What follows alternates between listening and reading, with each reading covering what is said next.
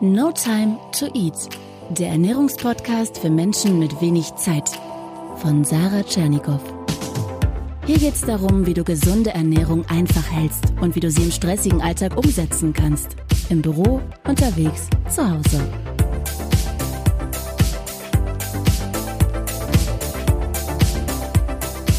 Was liebst du am meisten an Frauen? Mm, Rätsel. Wie was? Rätsel. Also, dass es halt nicht einfach ist, sagen wir es mal so. Ach so, das Mysterium sozusagen. Ja. Was geht dir bei Frauen am meisten auf die Nerven? Mm, wenn sie mir mein Essen wegessen. Pille für den Mann, wäre das für dich eine Option? Hab ich quasi. Also Testosteronersatztherapie geht quasi in die Richtung. Sehr spannend. Und letzte Frage, was würdest du machen, wenn du einen Tag eine Frau wärst? Oh, das sage ich besser nicht. Okay, ich kann es mir denken. Würdest du gerne mal einen Tag eine Frau sein? Oder weil, weil ganz ehrlich, wir haben jetzt hier so viele ähm, spannende, aber auch so, ja, so komplexe Sachen besprochen, wo ich immer denke, ich bin ja gerne Frau und ich mag meinen Körper, aber Männer haben es echt einfacher. Ja, also vollkommen. Also für einen Tag ist das okay, aber also das, das klingt jetzt doof, aber ähm, also vor allem, wenn man halt Dinge beachtet, wie zum Beispiel Berufswelt, dass wir halt in der Welt leben, die nun mal viele Stressfaktoren hat und so weiter, haben es Männer halt echt deutlich einfacher. Ja. Also, Punkt. Ja, auch was du vorhin gesagt hast, das fand ich auch sehr, sehr spannend mit diesem Thema. Ähm, manche Frauen nehmen im Leistungssport die Pille, weil dann ist halt Wettkampftag X und das interessiert keinen, ob du deine Periode hast. Ich sag ja. meinen äh, Coaching-Klienten auch ganz oft, hey, wenn du merkst, du hast eben auch Heißhunger, wenn du deine Tage bekommst, du bist nicht leistungsfähig, versuch mal ruhiger zu machen. Es gibt eine ganz bekannte Podcast-Kollegin von mir, die Laura Marlina Seiler, die ähm, hat mal auf einem Vortrag gesagt, ähm, immer dann, wenn ich weiß im Kalender, da kriege ich mein meine Tage unterschreibe ich keine Verträge.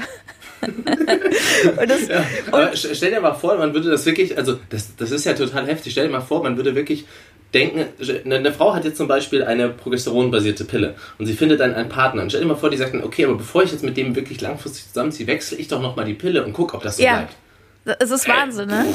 Und, Was würde dann und was ich, was, worüber ich auch äh, kürzlich nachgedacht habe, auch in Vorbereitung auf das Interview, ist, dass ich das schon krass finde in unserer heutigen westlichen Leistungsgesellschaft, dass auf dieses Thema im Grunde keine Rücksicht genommen wird. Entweder du ballerst halt durch, auch als Frau im Business, weiß ich ja selber, oder halt nicht. Es gibt andere Kulturen, da wird äh, das Blut gehuldigt und da wird das gefeiert oder ich, ist es nicht auch in, ich will jetzt nichts Falsches sagen, ist das nicht irgendwie in Japan, dass Frauen sogar einen Tag da immer frei haben offiziell von der Arbeit? Weiß ich auch absolut nicht. Aber finde ich, also, find ich, ich aber finde ich ein interessanter Ansatz, ne? Das bei uns ist immer so und viele unterdrücken das dann eben mit der Pille.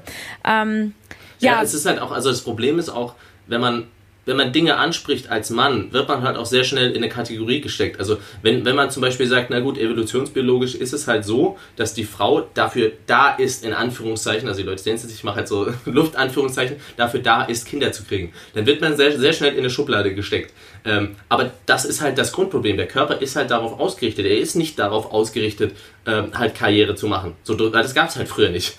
und ja. das muss man halt erstmal akzeptieren und auch sagen können, ohne dass man dann als Macho gilt oder als Chauvinist oder sonst was, um dann die Probleme zu lösen, die daraus entstehen. Aber wenn man halt das Problem einfach nicht ansprechen kann, naja, ja, ja, ich weiß, was du meinst. Und genau, ich wollte noch sagen, dass, da bin ich gerade selber von meiner eigenen äh, Gedankenwelt abgekommen. Ich versuche es tatsächlich so zu machen, dass ich jetzt mal mehr darauf achte, wenn ich weiß, dann und dann kriege ich meine Tage, dass ich wirklich ruhiger mache und mir da die Tage nicht so voll mit Termin knalle, nur manchmal geht das halt nicht. Ich glaube, da müssen wir alle so unseren Weg finden. Lass uns kurz also, über. Ganz kurz, während der Fertilitätstherapie habe ich, ähm, also HCG und HMG nennen sich diese Hormonanaloge. Und das Problem ist, die aromatisieren, also man, man bildet quasi Testosteron und das wiederum konvertiert zu Östrogen in den Hoden. Das heißt, man kann das nicht blockieren. Also intratestikuläre Aromatisierung heißt das. Das Problem ist, ich habe da natürlich sehr hohe Dosen fahren müssen und hatte riesig hohe Östrogenwerte. Und wie man sich da fühlt, ist echt spannend. Also damals hatte ich auch richtig krasse Wassereinlagerungen. Bei mir ging das sogar so weit, dass ich dann, also ich hatte ein Compartment-Syndrom, heißt mir mussten dann die Beine quasi aufgeschnitten werden, beidseitig und äh, oh Gott, oh Gott. Ne, mussten die Muskeln getrennt werden. Das war noch so eine Nebengeschichte aus dem Ganzen. Ähm, aber ne, da weiß man mal, wie viel Hormone wirklich ausmachen können und erst dann kann man das, glaube ich, überhaupt verstehen. Ja, ja, das ist nochmal ein sehr guter Hinweis. Ja, da sind wir wirklich tatsächlich beim Thema Pille angekommen. Ähm, wie stehst du zu dem Thema? Ist das, ist das gut, ist das nicht gut? Und was macht Pille auch mit Hunger und Appetit? Ja, also wenn man, wenn man die Nachteile der Pille anspricht, wird man oftmals als Pillengegner hingestellt. Deswegen sage ich das ganz kurz vorher, bin ich absolut nicht per se, sondern ich finde es einfach nur schade, dass oftmals die Nachteile einfach unter den Tisch gekehrt werden. Und deswegen muss man diesen oftmals einfach, äh, muss man mehr Fokus auf die lenken, weil sie halt oft nicht angesprochen werden. Also wenn ich halt Nachrichten kriege, wie viele 14-Jährige einfach zum Arzt gehen, weil sie ein bisschen Hautprobleme haben und kriegen dann die Pille verschrieben, denke ich so, okay, äh, ist, vielleicht der, ist vielleicht der falsche Weg.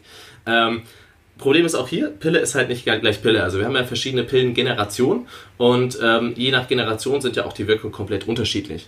Eins haben alle Pillen gemeinsam, ähm, sie sie halbieren das freie Testosteron schon mal äh, um die Hälfte, also mindestens. Dann gibt es noch Pillen, die sind extra nochmal antiandrogen, also die haben extra nochmal quasi äh, Wirkstoffe drin, die sowas wie Testosteron drücken. Die drücken das natürlich noch weiter. Das heißt, wir haben definitiv schon mal, was irgendwie offensichtlich ist, eine hormonelle Veränderung durch die Pille. Und haben dadurch natürlich auch definitiv schon mal Auswirkungen auf den Kraftsport. Auch wenn es jetzt nicht heißt, dass Frauen dann zum Beispiel keine Muskulatur mehr aufbauen können, aber es ist halt schon mal deutlich weniger. Ähm, und dann hat man auch natürlich die ganzen Dinge, die damit zusammenhängen. Ne? Also wenn wir mit Hormonen spielen, kann es halt dazu sein, dass man die Libido verliert, dass man Wassereinlagerungen kriegt, dass man Hautunreinheiten kriegt und so weiter. Natürlich gibt es auch Frauen, bei denen es komplett anders ist, die haben diese ganzen Sachen durch die Pille gelöst, weil sie zum Beispiel zu viel Testosteron haben und so weiter. Ne? Also auch zum Beispiel PCO-Frauen wird ja oftmals die Pille gegeben. Ne? Ähm, aber das ist halt so das Ding, man hat viele potenzielle Nebenwirkungen und sagen wir es mal so, wenn ich eine Pille wählen müsste, wäre es wahrscheinlich halt die Mini-Pille, da die halt äh, ja, so gesehen das klein, kleinste Übel ist oder die kleinsten potenziellen Nachteile hat.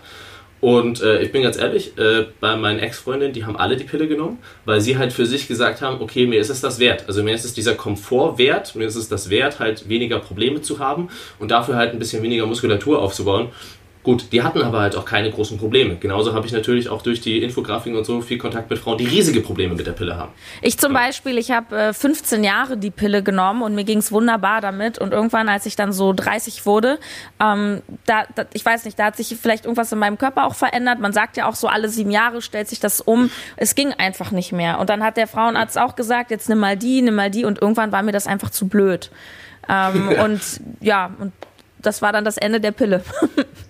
Ja, das, das ist halt das Problem bei, bei Frauenärzten oftmals, dass sie gar keine andere Möglichkeit kennen. Ja, richtig. Also es gibt, es gibt so spannende Sachen. Zum Beispiel hat man halt die, die Effekte von verschiedenen Carnitinformen auf. Also es gibt ja im Körper, wenn wir mal von oben anfangen, gibt es ja Hypophyse, Hypothalamus, gibt verschiedene Steuerhormone und eins davon ist halt GNRH, was dann quasi wieder über LHFSH steht, was dann wieder über Östrogen und also ist quasi eins der Steuerhormone.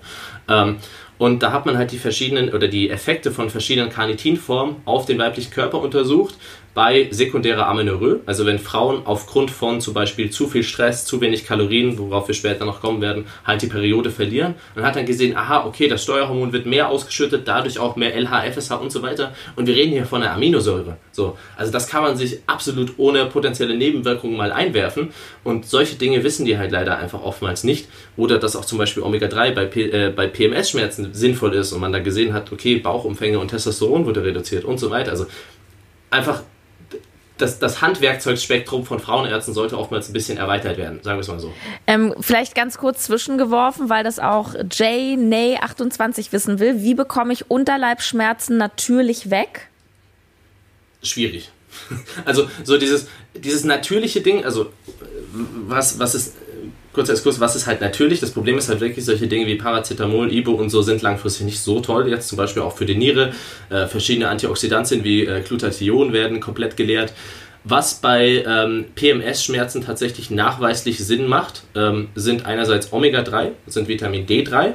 Ähm, also gibt es auch zum Beispiel Studien, wo man Omega-3 gegeben hat und ähm, hat halt gesehen, dass halt die, die subjektiven Schmerzen reduziert wurden gegen ähm, placebo-kontrollierte äh, Gruppen. Ähm, Magnesium ist bei Krämpfen noch ganz sinnvoll und ähm, ansonsten, was man halt immer probieren kann, das war das, was ich gerade eben angesprochen hatte, waren halt noch die verschiedenen Carnitinformen. Ich meine, gut, ne, das ist halt auch irgendwo mein Hintergrund, deswegen mache ich ja, was ich mache, deswegen beschäftige ich mich ja mit Supplements, weil ich sage, okay, Supplements werden nie Arzneimittel ersetzen können, darum geht es aber halt auch nicht, sondern es geht darum, dass man halt gewisse Dinge macht, gewisse gesundheitliche Dinge macht und guckt, ob das halt schon reicht. Ja, sehr, sehr geil. Ähm, Lass also wir können, du hattest ja auch schon angesprochen, ich werde das am Ende für die Leute, die es interessiert, werde ich das einmal kurz zusammenfassen, weil ich jetzt nicht die ganze Folge über Subs reden will. Du, dann mach das doch einfach jetzt, weil wir sind jetzt eh schon bei dem Thema und ich finde das auch ganz spannend. Was hast du da entwickelt? Ach so, okay. Ähm, ja, also wie gesagt, darum, ich meine, Omega-3 und Vitamin D3 werden vielen vielleicht schon ein Begriff sein. Also Vitamin D3 vor allen Dingen ist mittlerweile fast schon im, im Normalbevölkerungsbegriff. Das Problem bei Vitamin D3 ist halt, dass die gescheiten Dosierungen werden eigentlich nur apothekenpflichtig verkauft, weil man da halt deutlich mehr Geld dran verdient. Also Vitamin D3 ist halt eigentlich billig wie sonst was und wenn man es halt aber die, über die Apotheke kauft als Vegan Toiletten, verdient der Pharmakonzern halt noch ein bisschen mehr. Ähm, deswegen ist das Spannende für eine gescheite Vitamin D3-Dosierung, also kurze Rahmenbedingungen. Gute Vitamin D-Level sind so circa 30 bis 50 Nanogramm pro Milliliter. Deutschland, Durchschnitt, sind 20. Also wir sind im Durchschnitt schon mal richtig schlecht und 60% der Bevölkerung sind auch noch unter 18 Nanogramm pro Milliliter. Und man hat zum Beispiel auch gesehen, dass wenn man Leute nimmt, die so niedrige Level haben und denen Vitamin D gibt, bei vielen schon Depressionen weggehen. Also wir reden hier nicht von Pillepalle. Ähm, Winterdepression ist ja auch ein Begriff, den vielleicht viele kennen. Ne? Also wenn der Vitamin D-Level nochmal niedriger sinkt. Und ähm, Oftmals kriegt man halt in Subs nur sehr wenig, also nur so 500.000 EU. Sinnvoll sind aber so 4.000 EU. Und genau das gleiche haben wir eben auch mit Fischöl gemacht und mit Vitamin K2. Vitamin K2 ist vielleicht noch ganz interessant, ähm, denn Vitamin K und Vitamin D wirken halt zusammen. Und ähm, wenn man sehr viel Vitamin D nimmt ohne Vitamin K, kann es halt dazu führen, dass halt Kalzium sich zum Beispiel in den Arterien ablagert. Ich, ich fasse kurz zusammen. Wir haben einfach alles zusammengeworfen, haben gesagt, okay, wir wollen, dass Leute davon profitieren können, ohne dass sie das alles verstehen müssen. Haben gesagt, okay, wir nennen das Ding halt Essentials, weil es halt einfach grundlegend für uns in dem Sinne essentiell ist, weil es einfach viele Dinge abdeckt und davon acht Kapseln am Tag. Bums. Das sind Mini-Kapseln, also wirklich, die sind winzig. Und das andere, was wir eben, das war auch das Produkt, mit dem wir von Anfang an gestartet haben, war eben das Female Protect. Wie der Name schon sagt, es ist halt es ist halt äh, ein Frauenprodukt. Und da haben wir eben genau diese Carnitinform in der Dosierung eben genommen, ähm, haben sie da reingesteckt und da haben eben in dieser Kombination haben uns unglaublich viele Frauen eben geschrieben und dadurch wurden wir auch erst bekannt. Also ja. wir wurden erst dadurch bekannt, dass halt viele Frauen auf Instagram plötzlich halt ihr Feedback gepostet haben und man weiß, was das bei Frauen heißt, wenn die öffentlich Feedback zu ihrer Periode abgeben. Also da sind sie dann schon sehr beeindruckt. Was hatten die für Verbesserungen dadurch? Was haben die geschrieben? Also zum Beispiel deutlich weniger PMS-Schmerzen, deutlich weniger Stimmungsschwankungen, auch oftmals Hautverbesserung. Ähm, Omega-3 ist noch unglaublich interessant bezüglich Gelenkschmerzen, ne? also weil halt oftmals entzündliche Prozesse vorliegen in Gelenkschmerzen und wenn man ältere Frauen hat, ne? also auch wenn es jetzt um die Mutter geht oder die Oma, die halt dann oftmals auch noch Verbesserung von Gelenkschmerzen haben. Und ähm, ja, ich meine, wer sich darüber informieren will, ich weiß nicht, die meisten werden vielleicht Instagram haben oder? Klar, wir verlinken das auch alles super gerne, dein, dein Profil und gerne auch Link zu dem Female Protect. Und jetzt ähm, Thema Wechseljahre. Da kam nämlich auch eine Frage auf Instagram, nämlich ähm, so ist es das quasi normal, dass ich in den Wechseljahren irgendwie zunehme und was, was verändert sich da bei mir als Frau eigentlich? Okay, also Unterschied Mann-Frau, was quasi passiert. Ein Mann, äh, da steigen die Testosteronlevel einmal oder nehmen sie quasi konstant ab. Bei den Frauen ist es so, irgendwann halt um die Wechseljahre rum, wo der Körper sich sagt, okay, jetzt sollte die Frau keine Kinder mehr kriegen. Also darum geht es ja im Endeffekt, dass der Körper sagt, okay, jetzt sollte die Möglichkeit nicht mehr bestehen, dass ein Kind kommt, ist halt plötzlich auf Null. Also wirklich von eigentlich normal funktionierend, Bums, auf Null innerhalb von ein paar Monaten. Und äh, das ist natürlich nicht so lustig. Ähm, und da werden halt komplett viele hormonelle Pfadwege durch den Wind geworfen, also Dopaminpfadwege, dass man ne, da plötzlich Hitzewallung hat, dass man Depression hat. Ähm, gleichzeitig sinkt auch tatsächlich die Stoffwechselrate äh, ab und die Stoffwechselrate sinkt auch immer weiter. Also man kann davon ausgehen, dass sie irgendwie um die 1,52% pro Jahr nochmal sinkt. Ne? Und wenn man natürlich immer weniger verbraucht, das, was man isst, wird auch noch schlechter angesetzt, äh, weil halt die Hormone anders sind, dann hat man gar keine Lust, sich zu bewegen, weil man depressiv ist und Hitzewallung hat und sonst was keine tolle Kombination. Tja, das heißt, was wir da tun können, ist im Grunde ja früh anfangen und das Leben lang möglichst fit halten, Stoffwechsel aktiv halten, bewegen, ähm, Kraftsport, gesunde Ernährung. Also ich habe das, ich das bei meiner ja offensichtlich Mutter quasi ja mitgemacht und äh, mitbetreut ist das falsche Wort, aber oh, betreut. Ähm, ähm, und also tatsächlich ist eine, eine der wichtigsten Sachen ist früh anzufangen mit Kraftsport, denn Frauen haben nur circa bis zum Alter von 25 Jahren, um wirklich Knochenmasse aktiv aufzubauen. Danach geht es eher darum, dem Verfall entgegenzuwirken. Also ja, es ist in jedem Fall und in jedem Alter sinnvoll, Kraftsport zu machen. Es ist natürlich nur sehr, sehr sinnvoll, früh damit anzufangen. Und was man dann in den Wechseljahren machen kann, sind tatsächlich die altbekannten Omega-3 und Vitamin D3, siehe Essentials. Ähm, dann aber noch solche Sachen wie zum Beispiel Melatonin. Ähm, Melatonin ist ein bekanntes Schlafhormon. Ähm, in den Staaten ist es sogar rezeptfrei. Also man kann in Walmart gehen und sich einfach Melatonin-Tabletten mitnehmen. In der EU ist das ein bisschen schwieriger, weil in der EU ist es eigentlich erlaubt, in Deutschland aber verboten bzw. arzneimittelpflichtig, aber man darf es in Deutschland kaufen aus einem EU-Land. Ist ein bisschen dämlich. So, die Regel ändert sich auch äh, aktuell. Ähm, wir werden auch mit More bald ein Melatonin-Produkt bringen, weil ich seit zwei Jahren drauf warte und jetzt, in, also jetzt gab es letztens ein Gerichturteil, dass es doch erlaubt ist in einer gewissen Dosierung. das ist alles immer so ein bisschen, aber Melatonin ist eine Sache, die nehme ich auch schon quasi immer. Ich nehme sie, glaube ich, seit sieben Jahren. Mein Vater nimmt es, meine Mutter nimmt es, meine Schwester nimmt es. Ähm, Melatonin ist halt einfach toll. Melatonin ist das, was normalerweise ausgeschüttet wird, wenn es draußen dunkel wird. Also quasi das fehlende Licht, also das Signal des fehlenden Lichts führt dazu, dass Melatonin ausgeschüttet wird. Jetzt ist es so, wir haben immer Bildschirme um uns rum, wir haben immer Licht um uns rum und wenn dann halt auch noch der Melatoninweg durch die Wechseljahre Bums ist, schüttet man halt kein Melatonin aus und kann nicht einschlafen. Ist nicht so toll. Ähm, und Melatonin ist absolut ungefährlich. Melatonin hat auch keine, kein Blutfeedback. Also dein Körper merkt nicht, wenn du Melatonin nimmst und die eigene Produktion wird auch nicht eingeschränkt. Und ähm, deswegen ist das auch eine Sache, das ist das Erste, was ich sagen würde bei Frauen in Wechseljahren. Acht Essentials am Tag und Melatonin abends vorm Schlafen. Und damit haut man schon so viel weg. Und natürlich gleichzeitig aktiv halten. Das ist immer äh, wichtig. Das sowieso. Ja. Also, das sind für mich so, so Sachen, gesund sein, Obst essen, ne, Protein decken, das sind immer. Nicht, nicht erst in den Wechseljahren. Das letzte Thema, ähm, was ich könnte mit dir stundenlang noch sprechen, aber ich glaube, wir haben schon so ein Overload, das müssen wir erst mal sacken lassen. Aber das letzte Thema, nein, alles cool, du machst es super. Ähm, dieses Thema Frauen und Diät. Weil ich glaube, auch da ähm, müssen wir Frauen akzeptieren, dass wir da nicht ganz so straight und krass mit unserem Körper umgehen dürfen wie Männer. Ähm, zum Beispiel hat Apfelkind CB gefragt, was sie tun soll. Sie hat durch zu viel Sport gar keine Periode mehr, mhm. will aber nicht zunehmen oder hat Angst davor zuzunehmen. Klingt, ich kenne sie jetzt natürlich nicht, es klingt natürlich schon nach einer sehr krassen Diät, dass du dann keine Periode mehr hast. Du bist dran. Das Schlimme ist, für Sportler scheint das gar nicht. Also, wenn ich einem Sportler sage, ja, mach mal täglich Sport, für den ist das nicht krass. Für den Normalo ist das vielleicht krass, aber hm. für mich im Kopf wäre krass, wenn man sagt, ey, du machst sechs Stunden Sport am Tag. Da würde ich sagen, okay, pff, halt mal.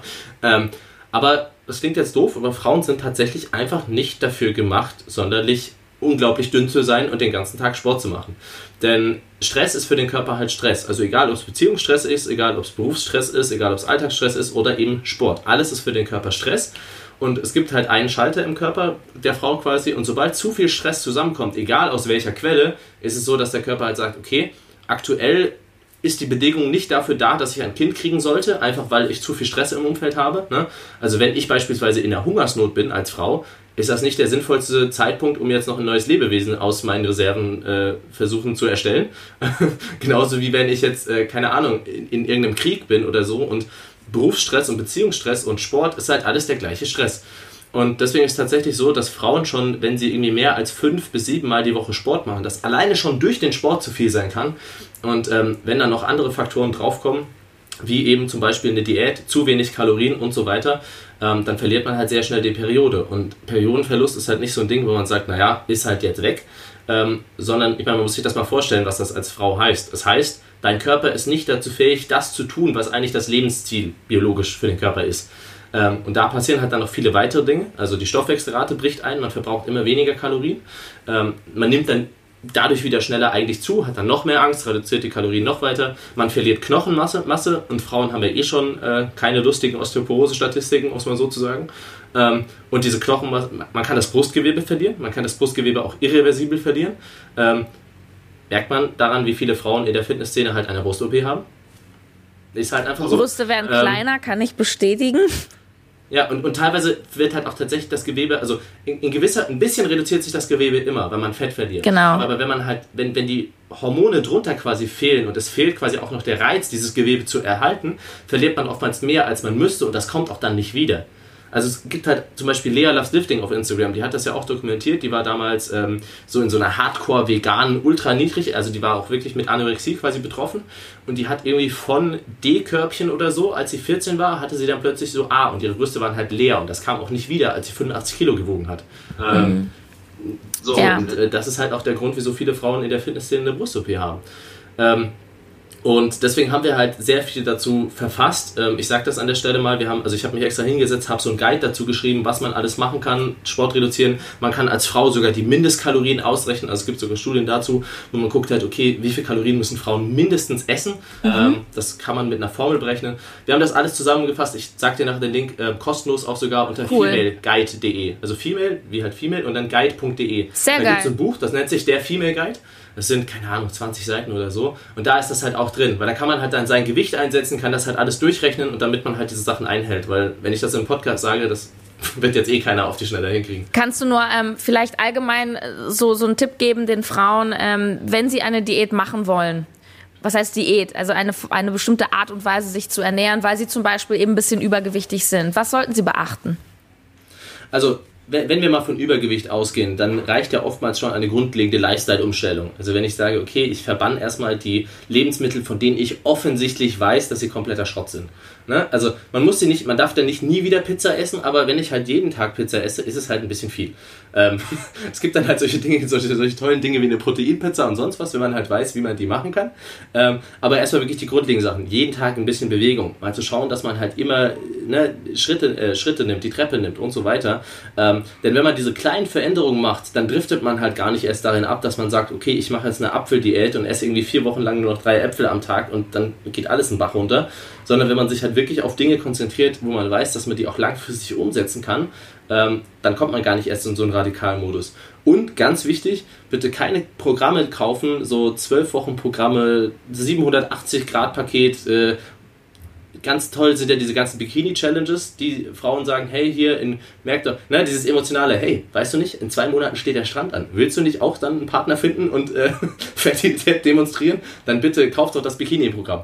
Ähm, ja, so viel dazu. Ich habe mir das letztens mal gezogen, ähm, habe das von einer Ex-Kundin bekommen, diese Bikini-Challenge, die aktuell in aller Munde ist. Das waren halt tatsächlich 800 Kalorien am Tag.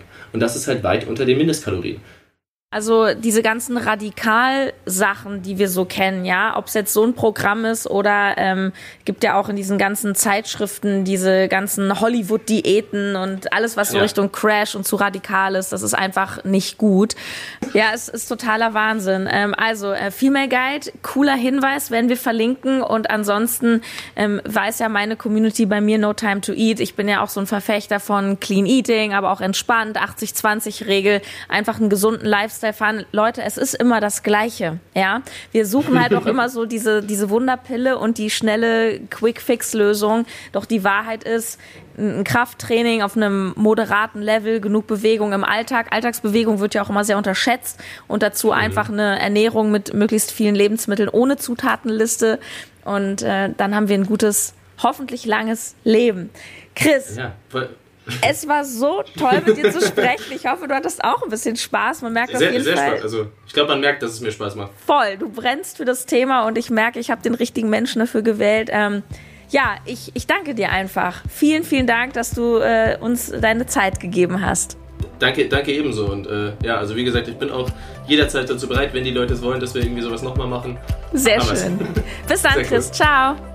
Ciao.